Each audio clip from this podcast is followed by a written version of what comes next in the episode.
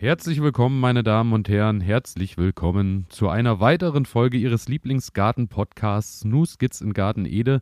Und wir begrüßen Sie und wenn ich sage wir, ist wie immer der wunderbare Ronny zugeschaltet. Hallo Ronny, bist du da? Hallo Elias, ja, hier bin ich. Ähm, und wir haben ja nicht nur eine Folge, sondern wir haben heute wieder eine Spezialfolge Spezial. für euch vorbereitet. Da Thema Spezial, der Stunde. Richtig, Thema der Stunde. Ähm, wie immer, ähm, ganz wichtig, alle zwei Wochen hört ihr bei uns neben der regulären Sendung ja ein Thema der Stunde, wo wir uns immer so ein wenig an den, hm, an den gerade so wichtigen Themen abarbeiten, die uns, die uns im Garten gerade auffallen oder die uns gerade wichtig erscheinen. Und das Wetter ist ja, ist ja wirklich klasse. Also in der letzten Sendung haben wir uns, glaube ich, noch beschwert darüber, ja, dass es jetzt endlich so auch mal warm werden könnte. Beschwert. und ähm, siehe da, in dieser Woche, die Sonne ist draußen und ähm, es grünt und blüht im Garten und ich komme quasi gar nicht mit dem Mähen hinterher. Ähm, und natürlich auch die Tomaten sprießen. Und ja, da muss man sich jetzt mal Gedanken machen, wie kann man diese Sprießen dann auch noch erhalten? Wie kann man also dafür sorgen, dass die Pflanzen ähm, den Sommer über mit genügend Nährstoffen versorgt sind. Denn das ist ja so ein wichtiger Punkt. Genau so ist es. Und ähm, um die Pflanzen bei Laune zu halten, beschäftigen wir uns heute mit dem Thema Düngen. Richtig. Und ähm, zum Thema Düngen ist es ja so, äh, ich glaube, jeder von uns hat ja irgendwie schon mal Kontakt in welcher Art und Weise auch immer, sei es äh, Dünger einfach äh, wahllos gekauft im Baumarkt oder sich wirklich Gedanken gemacht von Jaucheansätzen über ähm, irgendwie geschaut, äh, nach welchen Nährstoffen man düngt und Co. Daher wollen wir heute mit unserem äh, ja doch sehr, sehr gut angelesenen Wissen äh, uns und euch natürlich ein bisschen was äh, erzählen darüber, dass wir vielleicht in dieser Saison, dass es euch vielleicht so geht wie uns und äh, man da vielleicht ein bisschen durchgeplanter dran geht. Weil ich muss sagen, äh, allein die Vorbereitung haben mir doch in vielen Sachen auch ein bisschen die Augen dann nochmal geöffnet.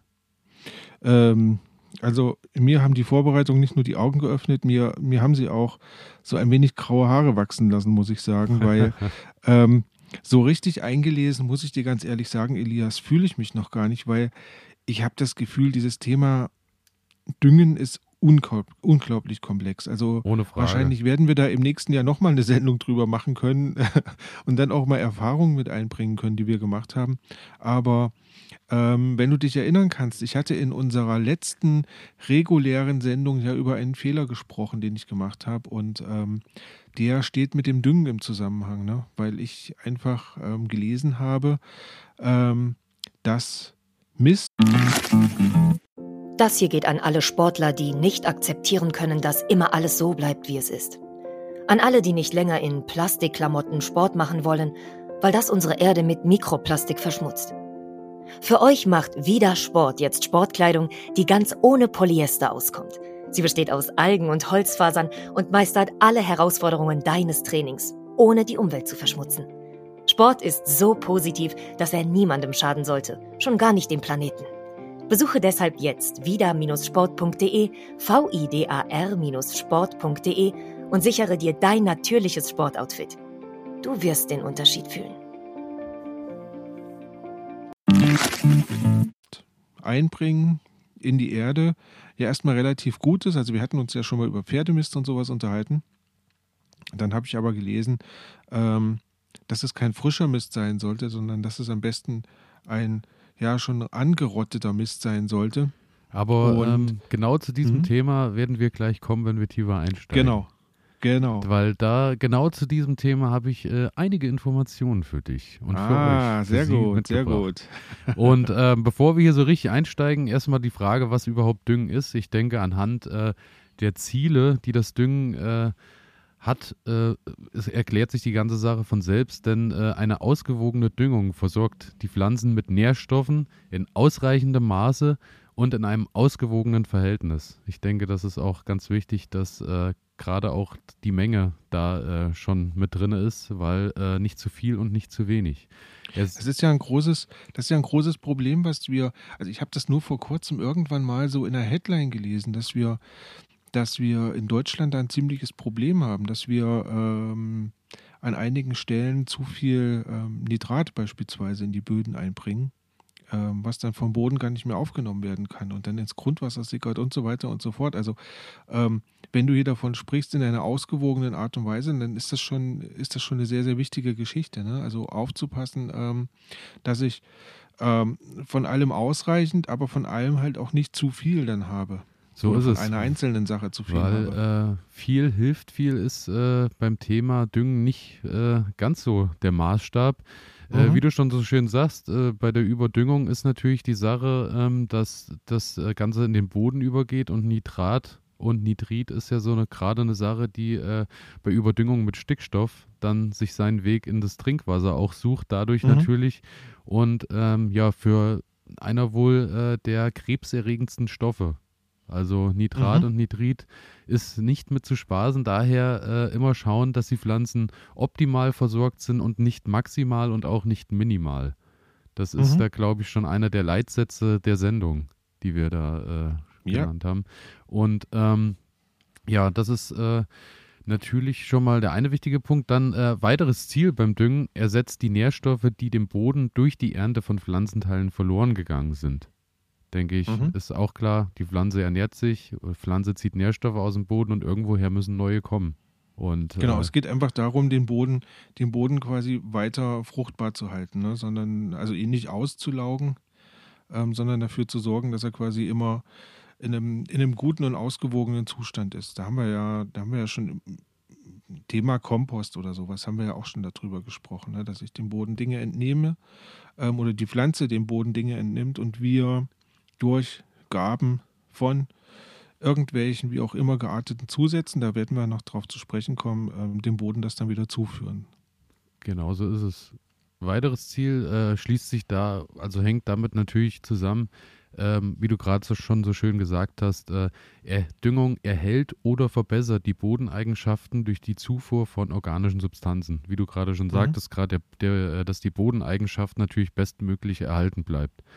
Ja. Und ähm, ja. zu guter Letzt, Düngung vermeidet eine Belastung der Böden und des Grundwassers durch zu hohe Nährstoffgaben. Haben wir ja gerade auch schon mal drüber gesprochen. Ähm, eben auch das, was passiert, wenn äh, zu viel gedüngt wird oder, oder, oder. Mhm. So, und ähm, ja. Ja, ähm, mir, geht, mir geht nur durch den Kopf, also zum Thema Bodenverbesserung. Ich, ich habe vor kurzem, also es kommen jetzt gerade unendlich viele Gartensendungen und sowas im Fernsehen und beim, beim Durchzappen ähm, bin ich da auf ein Programm gestoßen. Da haben, oh, ich, das waren das junge Menschen, glaube ich, in, in der Stadt, die sich so, ja, so ein bisschen Urban Gardening äh, mäßig ein, eine Parzelle da irgendwie angelegt haben und die hatten einen sehr, sehr schlechten Boden. Muss man einfach sagen, der war halt wirklich ganz krümelig und, und da, da hielt gar nichts drin.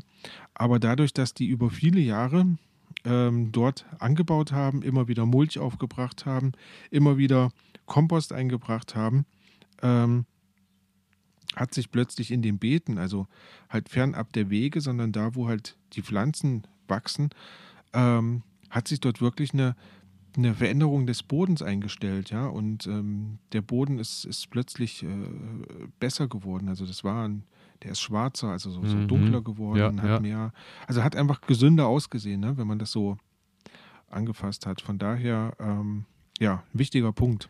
Ja, der Boden allgemein, ähm, da würde ich mich gleich anschließen. Äh, Boden ist ja auch sowieso so eine Sache, auch gerade kommt natürlich auch darauf an, wo ihr wohnt, weil äh, gerade in Mitteldeutschland ist es ja so, dass wir sehr lehmige Böden haben. So mhm. ist es ja wahrscheinlich bei dir wie bei mir auch, äh, ja. dass wir eher schwere lehmhaltige Böden haben, die dann natürlich aber auch nährstoffreicher sind, weil sie die Nährstoffe einfach besser binden können und halten können.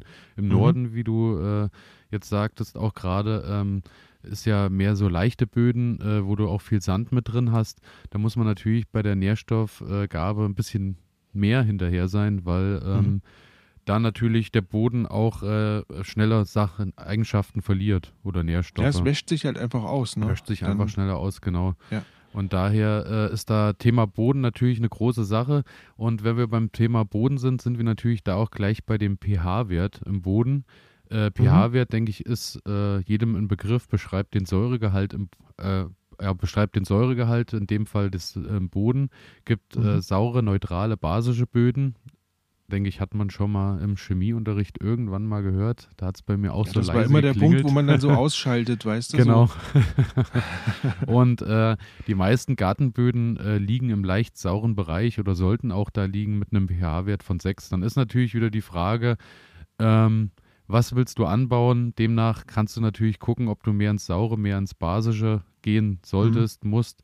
Das liegt ja auch wirklich äh, dann an den Pflanzen, was du vorhast. Und das kannst du dann, das kannst du dann steuern. Also da kenne ich mich jetzt nicht aus, deswegen die Frage an dich: ähm, Kann ich das dann mit so Kalkgaben und sowas ähm, dann so ein bisschen in in die verschiedenen Richtungen lenken? Genauso ist es. Äh, mit Kalk erhöhst okay. du quasi den pH-Wert äh, mhm. im Boden und ähm, lockers, der lockert sich dadurch natürlich ein bisschen auf und setzt auch Nährstoffe frei.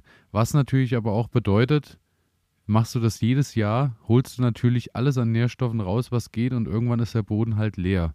Und der äh, erholt sich dann halt auch wirklich nicht ganz so schnell davon. Und daher sagt man, äh, Kalk, alles schön und gut, aber maximal alle drei bis vier Jahre. Weil okay. ähm, öfter sollte man es nicht tun, denn äh, es gibt das alte Sprichwort, Kalk macht die Väter reich und die Söhne arm. Mhm. Und äh, ja, ich denke, äh, das kann man so stehen lassen spricht auch für sich. Ja. Also, und so ein, so ein saurer Boden, sag mal, das ist doch, ähm, das ist doch eigentlich, wenn ich im Nadelwald bin, dann habe ich doch auch relativ saure Böden, oder? Ähm, ja, so Nadelwald, äh, genau durch die, das hatte ich ja das große Problem, dass mir ja immer die Tannennadeln irgendwie damals in den, genau, in den ersten genau. Kompost gefallen sind und dadurch wird die Sache natürlich schnell sauer.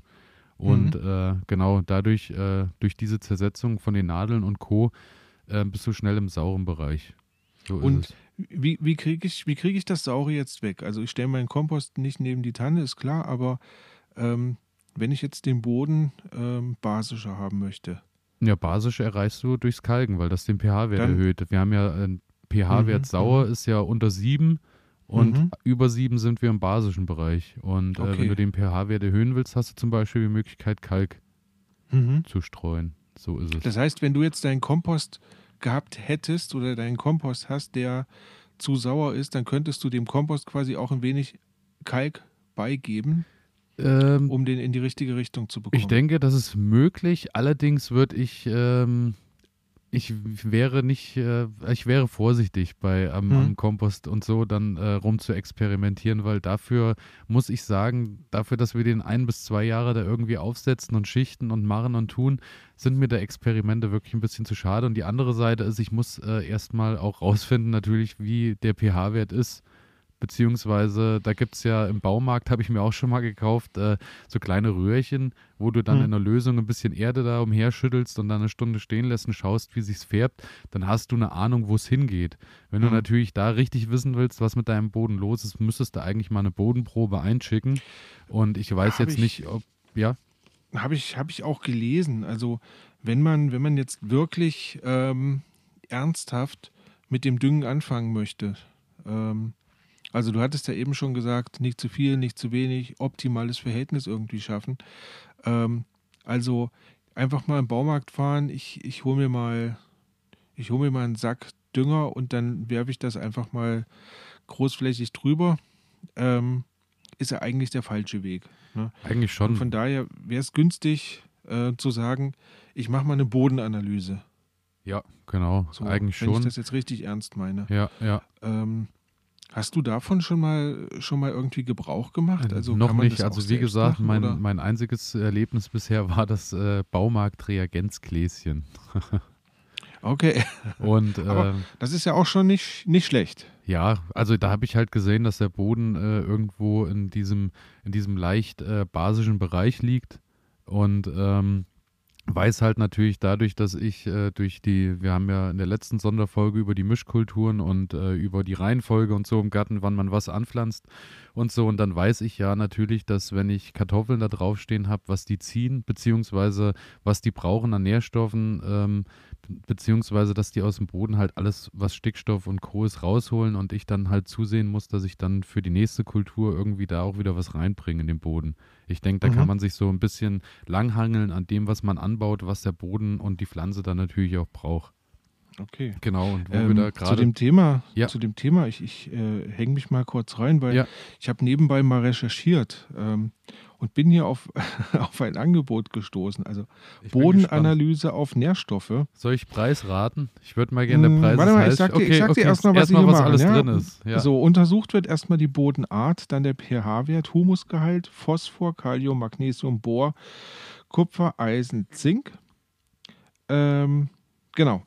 Und dann kriegst du quasi ein Zettelchen, wo drauf steht, ähm, so sieht's aus. Okay. Und ja, ich sag jetzt mal 120 Euro. Mhm. Gut. Ja, liegst du daneben. Okay. Sag an, was kostet? 49 Euro. Oh, na geht. Okay. Ja. Okay, dann Also ist. äh, Äh, finde ich, muss ich sagen, finde ich auch fast, ähm, ist eine Geschichte. Und hier gibt es noch das super Sonderangebot. Bodenanalyse Maxi komplett. ähm, da scheint dann alles Mögliche mit dabei zu sein. Ähm, sogar eine, eine Schadstoffanalyse. Weil da muss ich dir wirklich sagen, das ist für mich ja so ein Punkt, ähm, der würde mich mal interessieren, ne? weil auch das habe ich irgendwann mal gelesen, dass ähm, gerade Schwermetalle, die früher ja in den, äh, in den Autoabgasen mit drin waren, ja, ja. dass die sich auch ähm, in den Böden abgesetzt haben und, und dass die da halt immer noch drinne sind, äh, manchmal. Ja, es wäre auf jeden Fall mal interessant zu wissen, was Ja, man dann ich- vermeintlich ich von auch. seinen äh, super gesunden Sachen, die man aus dem Garten holt, vielleicht manche Sachen doch auch belastet sind. Also ähm, ja, könnte, könnte tatsächlich ist, sein, ne? ist äh, eine, was steht da auch ein Preis? Was äh, kostet die Ja, äh, dieses, das ist, das ist gerade ähm, äh, im Angebot hier auf dieser Website, äh, kostet im Moment 80 Euro. okay, also Ähm, vielleicht auch mal eine Sache, mal die man sich irgendwann mal zum Vater- oder Muttertag mal. genau, genau, so ist es. Ja und Okay, ähm, so viel wir dazu. Wunderbar, wo wir gerade bei dem Thema sind, auch mit den einzelnen Stoffen. Ich habe jetzt hier mal so ein paar Nährstoffe aufgelistet und was die mit den Pflanzen machen. Und äh, nur mal kurz, als äh, dass man mal so einen kleinen Einblick hat, über was ähm, wir dann auch hier zwischendurch immer geredet haben und reden. Äh, Phosphor Mhm. zum Beispiel ist wichtig für die Entwicklung von Blüten, Samen und Früchten. Stickstoff regt das Wachstum an. Also Stickstoff ist ja wirklich eine Sache, äh, die hast du ja gerade auch durch Hornspäne und so, äh, bin Mhm. ich und durch, durch Mist und so bringst du ja den größten Anteil Stickstoff dann immer mit rein, gerade bei den Kartoffeln. Aber äh, ja, erklärt sich ja dann von selbst, die Pflanze muss natürlich erstmal wachsen, dass irgendwann auch Früchte dranhängen oder was auch Genau. immer. Genau. Kalium braucht die Pflanze für stabiles Pflanzengerüst äh, sowie für die Pflanzen- und Fruchtgesundheit. Dann Magnesium ist Bestandteil des Blattgrüns, auch Chlorophyll genannt und daher wichtig für die Photosynthese. Mhm. Calcium beeinflusst als Bestandteil von Kalk den pH-Wert des Bodens, wirkt einer Versauerung des Bodens entgegen und macht ihn darüber hinaus schön locker. Sind wir wieder beim Thema, wie wir es eben schon hatten. Also Calcium äh, Bestandteil von Kalk.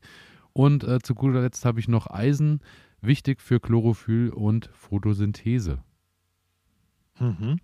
So ist es. Und das sind so die, so die, die größten und wichtigsten Bestandteile, die eben der Boden liefern sollte, dass die Pflanze natürlich gesund wachsen kann. Ja.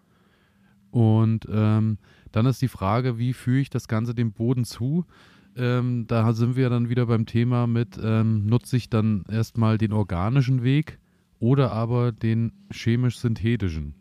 Es gibt eigentlich nur diese beiden Wege, ne? wenn man das jetzt mal so, so runterbrechen kann. Also wir haben zwei Varianten, die wir uns auswählen können. Wir haben einmal organischen Dünger und wir haben den anderen synthetischen Dünger. Genau. Ähm, und ich sag mal, synthetischer Dünger, ähm, wir waren ja eben schon so ein Stückchen im Chemiebaukasten drin, ne? also Phosphor, Kalium, Stickstoff und so weiter, was du alles genannt hast. Ähm, und wenn man sich jetzt daran macht und, und hat diesen synthetischen Dünger, dann muss ich sagen, ähm, muss ich mich so richtig, richtig tief in die Chemiekiste begeben und, und muss mich da auch echt mit auseinandersetzen. Ähm, weil ich habe mich da ein bisschen zu belesen. Da sind ja dann solche Stoffe drin wie schwefelsaures Ammoniak oder Bittersalz. Äh, Also ich weiß nicht, was noch alles. Und das sind ja alles erstmal Stoffe. Superphosphat.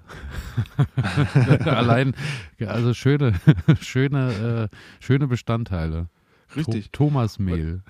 Aber das sind ja alles Sachen, ähm, die der Pflanze gar nichts bringen. Ne? Also da ist weder Stickstoff noch Phosphor noch Kalium drin. So.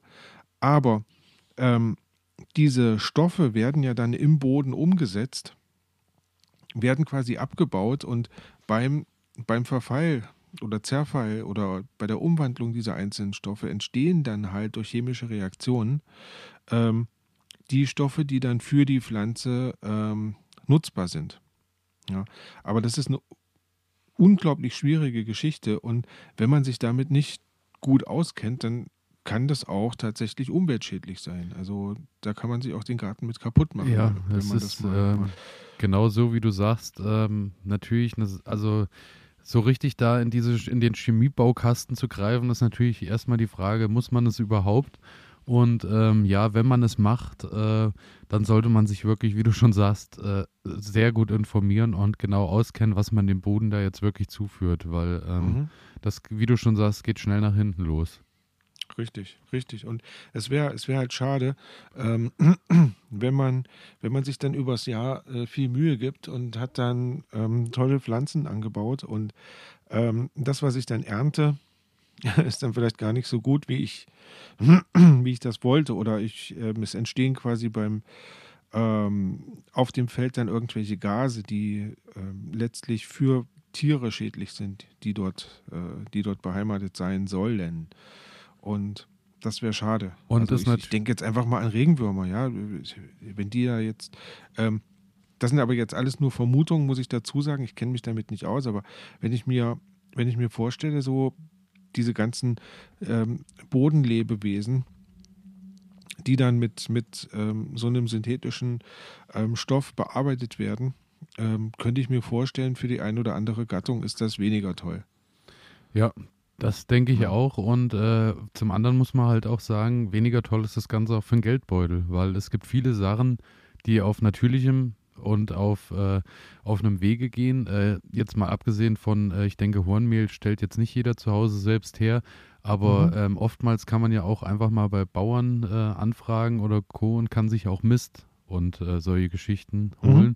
Und damit, äh, glaube ich, dem Gatten dann auch und dem Geldbeutel mehr Freude machen. Und wie du schon sagst, ähm, man weiß halt immer nicht, was man da reingibt, was das mit den Kleinstlebewesen so rundherum macht. Richtig.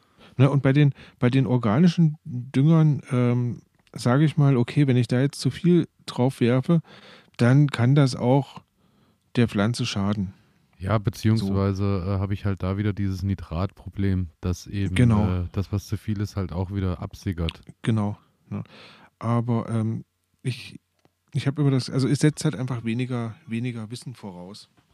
Äh, weniger Wissen voraus, um ja, um das Ganze einsetzen zu können. Also ich für mich persönlich habe ein besseres Gefühl dabei, wenn ich, ähm, wenn ich in Maßen äh, mit organischen ähm, Düngern arbeite. Genau. Und ähm, da würde ich mich gleich mal dranhängen und habe mhm. so einen kleinen Abriss mal zum Thema äh, organische Dünger, gerade äh, spezifisch auf Stallmist. Mhm. Ja, es ist ja so, dass äh, sich viele Ausscheidungen von Tieren ähm, hervorragend als Dünger eignen. Und ähm, da ist es so, dass man natürlich Acht geben muss. Mist ist nicht gleich Mist, hängt natürlich ab von der Tierart, vom Geschlecht und Alter des Tiers, vom Futter, vom Einstreu, die Lagerzeit und natürlich auch Behandlung der Tiere mit Medikamenten. Das ist natürlich. Katze ist, glaube ich, nicht so gut, ne? Ja, also ähm, da ist eher das Problem äh, wiederum äh, mit den Krankheitserregern, weil Tiere, die große Mengen an Fleisch fressen, äh, natürlich auch deutlich mehr Krankheitserreger äh, mit ja. wieder in, äh, ins Beet bringen. Und ähm, ja, ist halt auch äh, eine Sache, wo es bei mir aktuell auf der Terrasse auch schwierig wird, weil ähm, tatsächlich, die, hier habe ich keine Nacktschnecken. Hier greifen die Katzen an, weil die sich einfach wohlfühlen in den, äh, in den Kisten mit der Erde und sich schön breit machen und halt auch alles platt liegen. Ah, Gott sei Dank aber als Toilette quasi. Noch nicht. Ich hoffe, das, ich hoffe, das bleibt auch aus. genau, und äh, beim, bei der Mist ist eben auch eine große Sache mit äh, du musst, äh, ist eine Vertrauenssache, wo du am besten halt dich dann auch mit dem Bauern kurz, wenigstens kurz schließen sollst, wenn du ihn mhm. nicht mal kennst, also wenn du, falls du ihn nicht kennen solltest, so äh, wieder füttert, was der zuführt, weil eben, wie gesagt, gerade bei Medikamenten und bei Futter kann natürlich dann auch über die Mist in deinen Garten auch wieder äh, irgendwelche Medikamentenreste, Dass die Pflanzen Chemie. einfach schon mal eine Antibiotikakur Genau, mitbekommen. genau, ich und dann ja, ähm, ja, gut stehen. Genau. Und ähm, wir unterscheiden bei den Mistarten äh, kalten Mist und äh, warmen Mist. Kalter Mist ist zum Beispiel Huhn, Hase und Meerschwein. Wäre Mhm. für dich interessant. Mhm.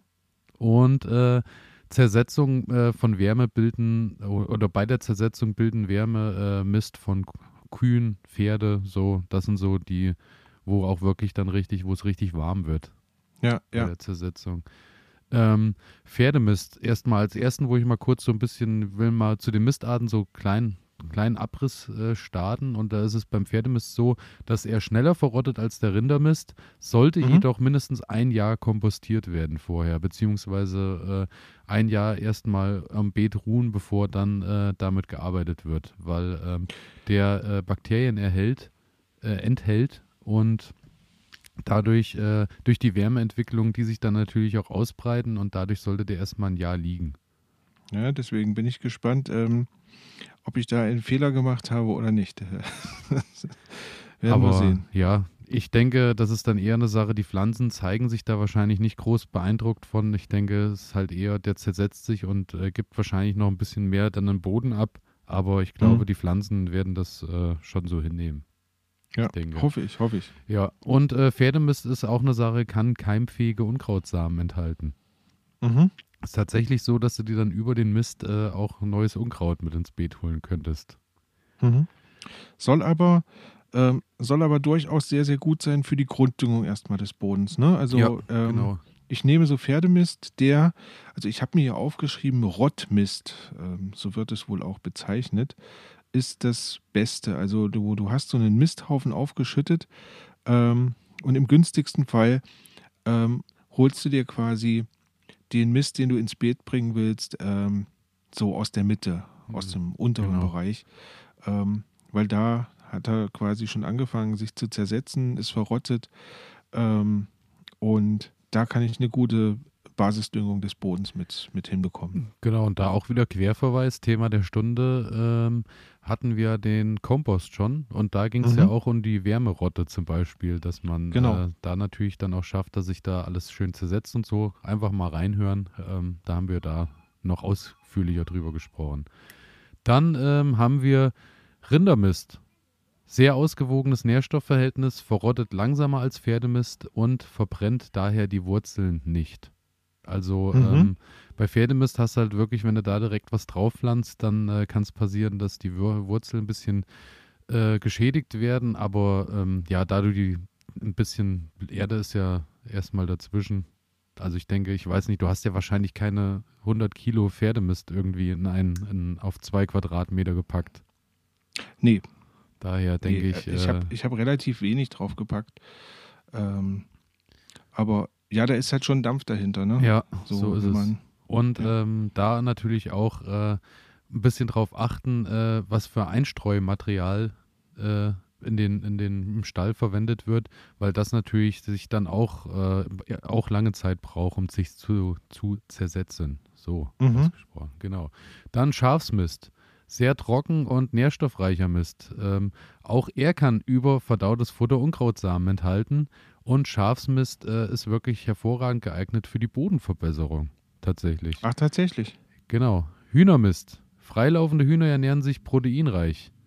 Dadurch ähm, ist, bei, also ist wirklich ordentlich Power dahinter und Mhm. äh, sollte niemals frisch verwendet werden, da du A, Krankheitserreger mit reinbringst und B, äh, ist der halt wirklich so scharf, dass du äh, da wirklich die Pflanzen dann auch mit kaputt machen kannst, wenn du die, äh, wenn du den Hühnermist frisch nimmst. Daher den auch am besten kompostieren oder eben eine, eine Jaure herstellen, dass du äh, sagst, du lässt den Mist irgendwie fünf, sechs Tage ein bisschen ziehen und Mhm. dann äh, im Verhältnis 1 zu 10 dann mit ins Gießwasser packst. Weil Okay. äh, ist so bei den, bei den ganzen Geflügel äh, Geschichten habe ich das so gelesen, auch Taubenmist und so ist alles eine hervorragende Sache, aber niemals einfach so pur aufs Beet zu den Pflanzen dazu schmeißen, weil das ist wirklich zu hart. Okay. Genau. Ähm, Kaninchenmist. Relativ hohe Nährstoffwerte, ist äh, besonders reich an Kalium und Mhm. ähm, ist äh, so, dass der äh, auch am besten gemischt mit äh, dazugegeben wird, weil der auch äh, dann recht, äh, recht scharf ist. Und äh, ja, also ich bin bei Mist sowieso meistens immer, dass ich den mit vom einmal, einmal so im Herbst meistens mit ins Beet grabe und äh, noch ein paar Kilo dann mit in den Kompost schmeiße und dann kann das schön ein Jahr sich da zersetzen, bis es genutzt wird. Ich denke, das ist immer so ein ganz guter Weg, wenn man da so schaut, wobei mit ein bisschen äh, Zeit arbeitet. Genau, genau. Und ähm, ich habe aber auch mir sagen lassen, dass dieses, ich kannte das von früher auch immer noch, dass mein Opa immer gesagt hat, ja, oder dass es immer so war im Herbst, wenn dann das Gartenjahr vorbei ist, wurde Mist eingegraben. So, das mhm. war bei uns immer Gang und Gäbe. Ist heute ja. tatsächlich gar nicht mehr so äh, up to date immer, weil äh, durch die Verschiebung der Jahreszeiten ist es ja so, dass du in manchen Gegenden wirklich äh, dauerhaft äh, dann deinen Garten bewirtschaften kannst, beziehungsweise ja auch der Winter nicht mehr anfängt im Dezember, sondern manchmal ja auch erst im Januar kommt und so.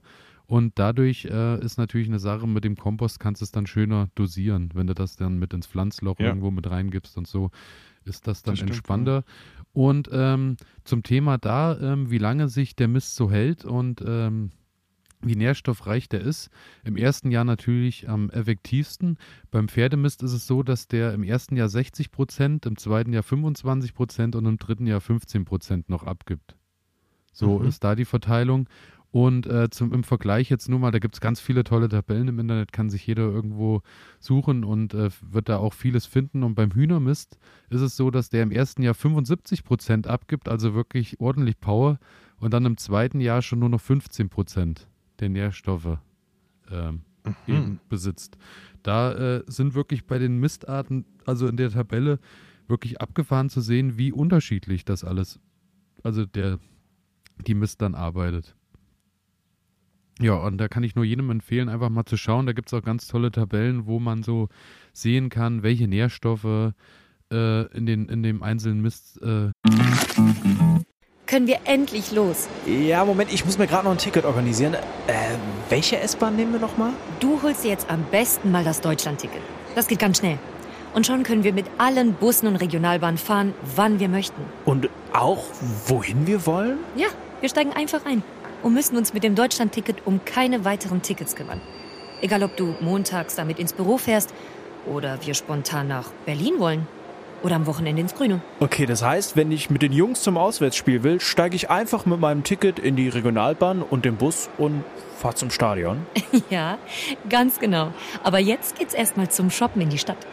Und? Wann möchtest du losfahren? Jetzt informieren unter bahn.de slash Deutschlandticket. Geschichten drin ist, wie beim Pferdemist ist zum Beispiel Stickstoff 0,4 äh, 0,4 Prozent enthalten. Beim Hühnermist ist 1,7 Prozent enthalten. Also da gibt es wirklich äh, mhm. schöne Tabellen, wenn man da auch, äh, sind wir wieder beim Thema Bodenprobe, beziehungsweise wenn man so weiß, was, welche Pflanze was richtig. braucht, kann man da natürlich dann auch mitarbeiten. Richtig, richtig. Also so. das ist wirklich ein, ein längerwieriges Projekt, glaube ich, ähm, sich dann so mit den einzelnen Pflanzen noch, noch mal zu beschäftigen. Wo habe ich sie jetzt stehen im Garten? Ähm, und ja, wie gehe ich dann damit um? Was packe ich dann da rein? Ähm, spannend. So Sehr spannend. Es. So ist es. Und genau. Und das war eigentlich so meine Sache zum Thema Mist. Mhm. Und äh, ähm, was hast du? Aber geht noch? ja noch weiter mit genau. dem organischen Dünger. Denn ähm, das, was wir eigentlich, ja, fast in jeder Sendung, würde ich sagen, ansprechen, äh, die, die Hornspäne. Ja. Ähm, beliebtes, beliebtes Material ähm, was, ich, was ich quasi in den Boden einbringen kann. Ähm, Nährstoffe sind in dem Hornmehl oder auch in den Hornspänen, das gibt es halt einfach nur zwei verschiedene ähm, Formen, ähm, sind quasi darin ziemlich fest gebunden.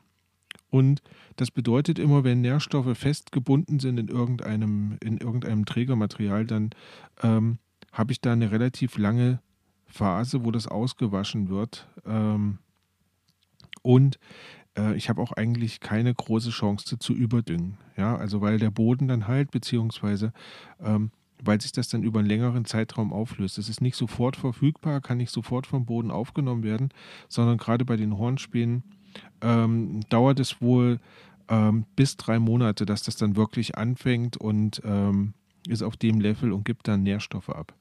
Ja, also das heißt, mein Fehler, den ich gemacht habe, ähm, meine Tomaten gepflanzt, schön Hornspäne mit drauf, dachte ich mir, da habe ich schon mal eine schöne Basis geschaffen. Ähm, nee, habe ich nicht, weil ähm, wird halt erst in drei Monaten wirklich ja. für die Pflanze verfügbar dann, sein. Ja, ja, sie braucht ja. dann eher erstmal was Schnelles für, für einen Start, genau. Genau. Dann, aber du hast halt schon genau. mal was Langfristiges mit drin. Richtig. Ja, das ist halt so der Punkt, wo man sich dann, äh, wo, was man sich angucken muss, okay, äh, ich brauche irgendwas, was äh, eventuell jetzt schnell verfügbar ist, wenn der Boden das noch nicht mitbringt. Ähm, und dann brauche ich auf jeden Fall was, was langfristig verfügbar ist, weil die Tomaten, also jetzt, wenn wir bei dem Beispiel bleiben, die stehen ja doch eine ganze Zeit, bis die dann ausgereift sind. Und da brauchen die dann halt über diese ganze Strecke ähm, Nährstoffe, die sie verfügbar haben. So ist es. Genau, und das äh, wären unsere. Hm? Zum Thema Hornspäne noch ganz kurz. Mhm. Ich habe hier äh, auch bei den Mistarten sind die Hornspäne auch mit aufgeführt mit den ähm, was äh, so drinne steckt mit den Angaben. Und äh, Stickstoff ist tatsächlich äh, Hornspäne 10 bis 14 Prozent. Also im Vergleich äh, nochmal Rindermist 0,5 Prozent auf, aufs mhm. Kilo. Und, ist ja nochmal mehr äh, als bei Hühnermist. Ja, genau. Und äh, aber es ist halt äh, längerfristig. Also es äh, genau. Das ist eben der große Vorteil dann. Und genau. daher also, ist es immer ganz schön, glaube ich, auch wenn man so, wie du schon sagst, bei wenn neue Pflanzen irgendwo reinpackt und ein bisschen Hornspäne für was Langfristiges und dann sich am besten eine Strategie überlegen, dass du noch was hast, was eben kurzfristig eben äh, für die Pflanze verfügbar ist. Und ähm, was ich häufiger schon gehört habe, ist, dass viele jetzt auch die äh, dann irgendwie Schafswolle mit dazu packen, Schafswolle und Hornspäne, dass du was hast, äh, wenn du da diese Pellets äh, zum Beispiel hast, die sich dann halt schnell zersetzen und die Hornspäne sind dann halt was für was Längeres. Mhm. Genau. Genau. So ist es. Also diese Schafwolle ist ja eh gerade, glaube ich, ein ziemlicher Trend, ähm, mit Schaf, Schafswolle zu düngen. Ähm, vom Prinzip her würde ich mal sagen, ähm, Schafwolle, Hornspäne ist ein relativ identisches Material, oder? Ähm, weil es doch wahrscheinlich alles dieses, nennt man das nicht Keratin? Ähm, ja. woraus Fingernägel und, und Haare genau. und sowas bestehen. Ja, ne? ja. Ähm, und von daher ähm, Schafwolle halt wahrscheinlich schneller verfügbar und ähm, sie wird halt dadurch auch nicht mehr weggeworfen. Das ja, ist ja. Äh, auch, eine, auch eine schöne Sache bei der Schafwolle. Also wenn man, wenn man da rankommen kann. So ist es. Genau. Aber auch da einfach mal äh, Leute ansprechen und fragen, wenn irgendwo jemand ist, der Schafe hat äh, und auch viele Schafe hat, dann einfach mal nachfragen, weil oftmals ähm, hat man da schon, äh, also kriegt man da gegen Lächeln auch äh, oft äh, mal Schafswolle geschenkt, weil ja. so wie ich mitbekomme... Ja, leider, leider werden die ähm, Bauern halt ihre, ihre Schafwolle auch nicht mehr los. Ne? Also ähm, kaum, also es gibt halt kaum jemanden, der ähm, noch aus Wolle Garn spinnt. Ähm, weil der Prozess einfach wahrscheinlich viel zu aufwendig ist. Ähm, gerade hier in Deutschland und dann, ja, wird halt viel Wolle dann auch einfach nur entsorgt, weil man weiß gar nicht mehr, wohin damit. Aber wenn ich das in den Garten packen kann, umso besser. Ja, und daher. Der Bauer freut sich und die Pflanze freut sich genau, genauso. Und daher von uns als Tipp, äh, sei es Mist, sei es Schafswolle, einfach nachfragen und äh, ja, mit nach Hause genau. nehmen.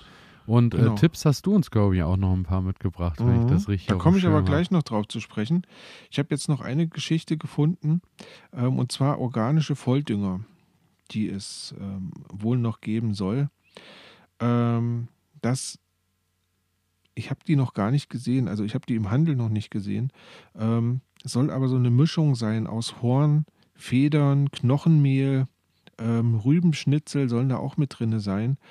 Ähm, die ich quasi ausbringen kann aufs Feld und wo ich auch eine langfristige Wirkung mit habe. Ne? Also Horn, Federn ähm, sind wir wieder ähm, ja, bei den Hornspänen. Und dann habe ich halt noch verschiedene andere Sorten mit drin. Also es ist ein sehr breitflächiges Produkt, was mir halt sehr viele verschiedene und auch wieder ähm, gebundene Nährstoffe in das Feld einbringt, sodass meine Pflanzen lange davon was haben. Genau, das nur zum, ähm, ja, der Vollständigkeit halber nochmal. Also organische Volldünger, die man verwenden könnte.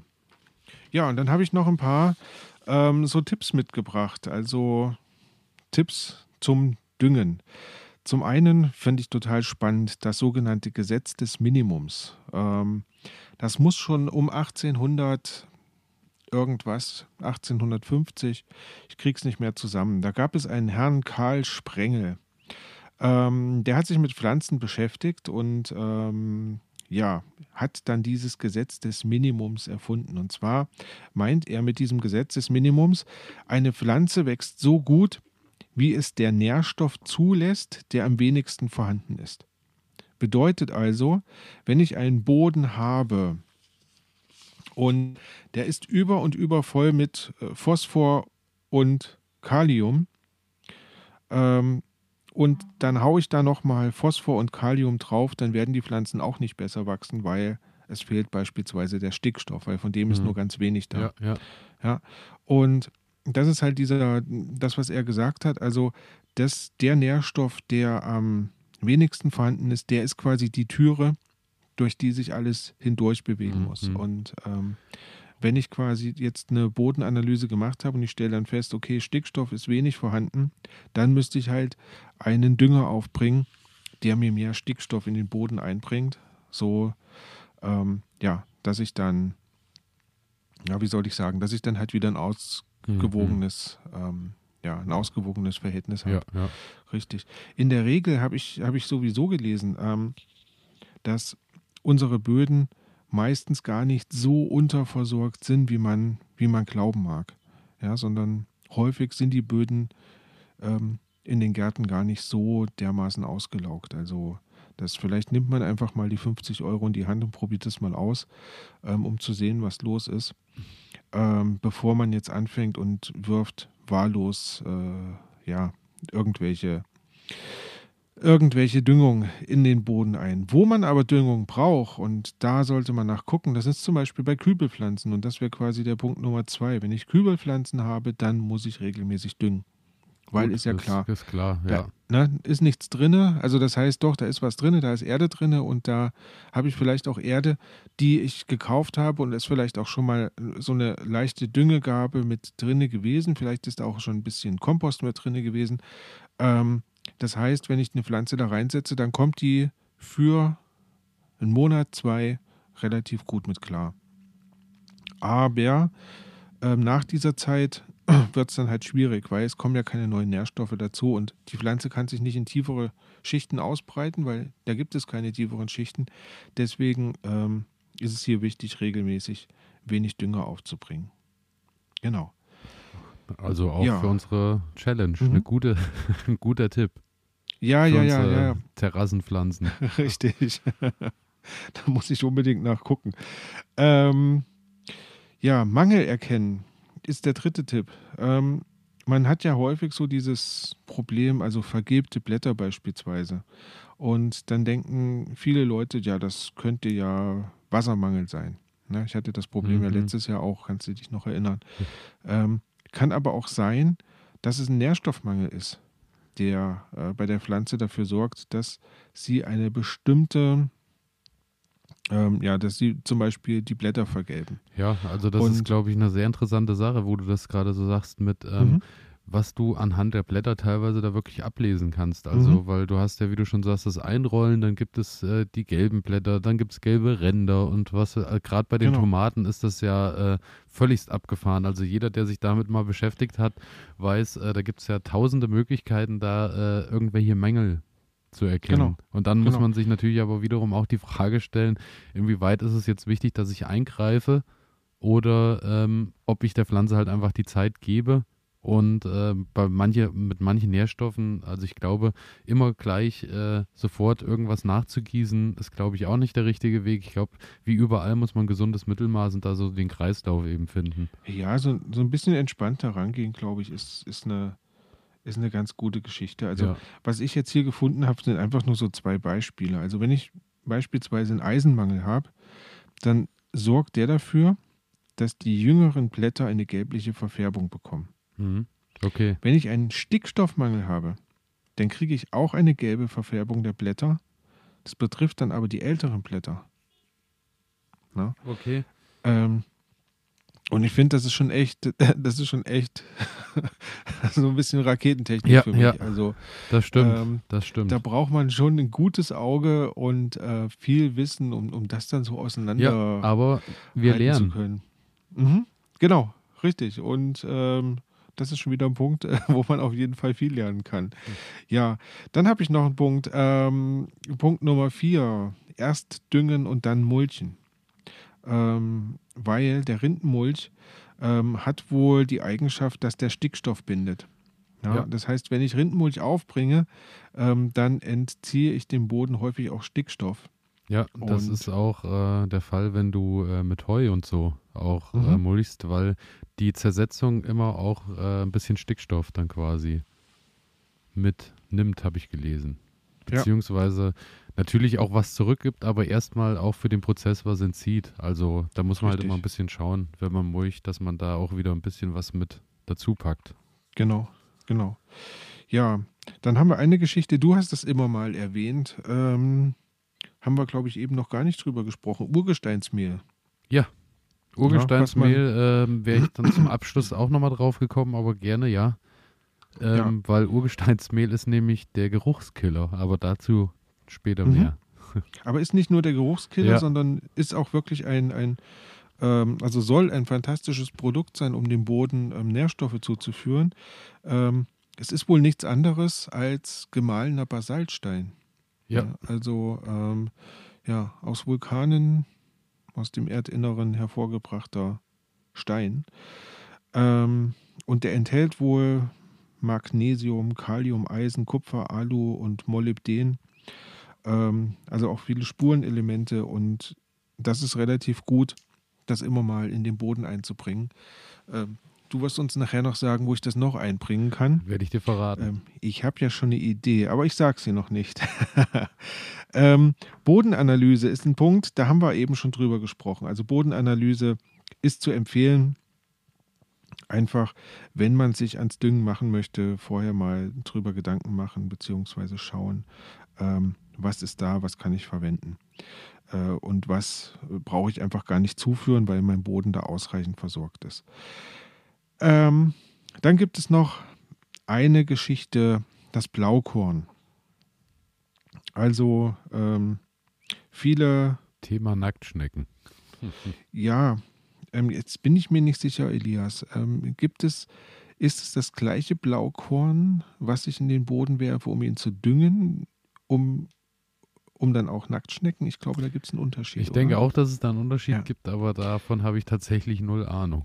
Da Ja, beides bei ich- mir auch keinen Einsatz findet. Genau, genau. Also ich habe, ich habe vor kurzem ähm, nämlich mal Pflänzchen erhalten und da habe ich blaue Körner drauf gesehen und da war ich mir nicht sicher, ist das jetzt gegen Schnecken oder ist das jetzt ähm, und ja, da war ich, ja, da war ich sehr vorsichtig, muss ich sagen. Also jemand, Ähm, der sich damit auskennt, gerne äh, E-Mail schreiben an elias.garten-ede.de und uns verraten, wie, äh, was der Unterschied ist oder ob es dasselbe Mhm. ist und äh, oder einfach über unseren Instagram-Kanal. Nuskizzengarten Ede mit Unterstrich. Einfach melden und uns äh, aufklären. Das wäre toll. Ähm, auf jeden Fall, ähm, dieses Blaukorn zur Düngung ähm, sollte man möglichst sparsam verwenden. Denn das enthält äh, Phosphor und Kalium. Und da habe ich halt gelesen, dass das meist sowieso schon in ausreichender Menge im Boden vorhanden ist. Also das äh, kann, man, kann man eigentlich getrost weglassen. Ja, ja, okay. Ähm, und kann sich das Geld äh, sparen und ja, holt sich vielleicht lieber nochmal eine Noch mal schöne andere Blühpflanze in den Garten Genau. oder sowas. ähm, ja, und zu guter Letzt eine Sache, die so als Allzweckwaffe gilt. Ähm, man kann sich schon denken, der Kompost. Ja. Ähm, das ist, das ist einfach ein Punkt. Jedes Jahr, wenn die Gartensaison losgeht, im günstigsten Fall ähm, schon mal ein bisschen Kompost mit unterheben. Und das reichert den Boden an.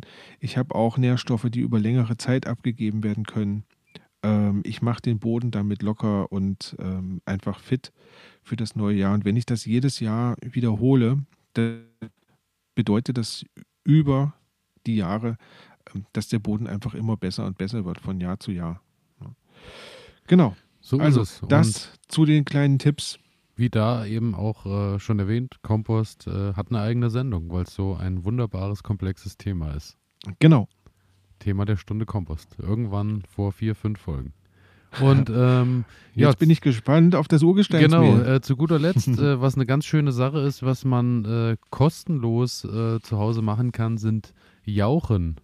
Und zwar mhm. ähm, kostenlos, weil äh, es da ja zum Beispiel die bekannteste ist, ich denke, jedem ein Begriff, die Brennnesseljauche.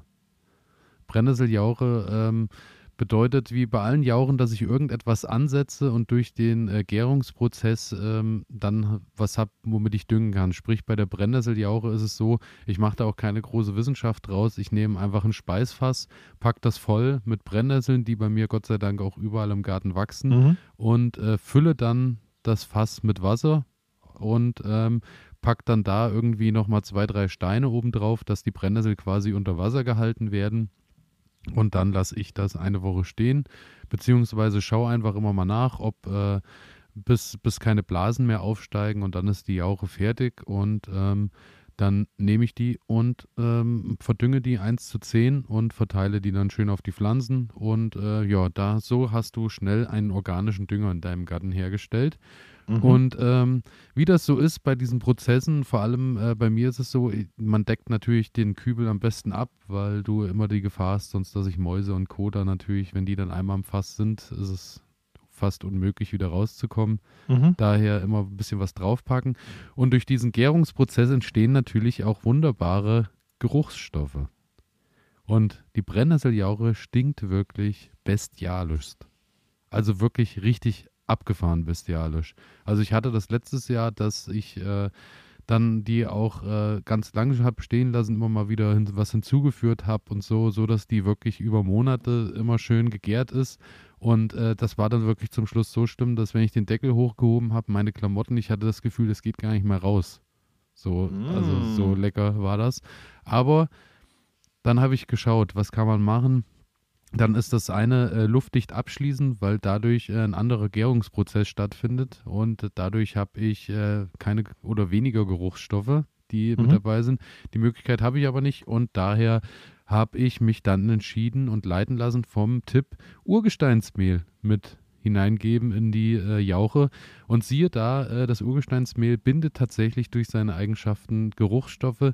Es riecht dann immer noch, aber nicht mehr so bestialisch äh, also es ist schon ein großer Unterschied und macht es dann doch deutlich schön. einfacher, damit umzugehen. Ja, und ähm, ja, bei der äh, Brennnesseljauche ist es eben so, das ist für mich so ein Allround-Ding, weil es ist schädlingsabwehrend. Du hast da wirklich äh, positive äh, Ergebnisse auch in Bezug auf äh, Blattläuse, wenn du da ein Problem hast. Da mhm. unterstützt die ganz gut, versorgt Pflanzen dann mit Stickstoff, Kalium äh, und weiteren Mineralien. Dann äh, Kieselsäure ist durch die Zersetzung äh, mit enthalten, was äh, unter anderem den Geschmack von Tomaten und Gurken verbessern soll. Und das wollen wir ja schließlich alle, dass unser mhm, genau. Gemüse gut schmeckt. Und ähm, ja, das Schöne ist halt, es ist halt wirklich kostenlos. Also im Idealfall solltest du das Ganze mit Regenwasser oder eben äh, mit Bachwasser oder also ähnlichem anrühren, weil du in unserem Leitungswasser zu viel Kalk hast.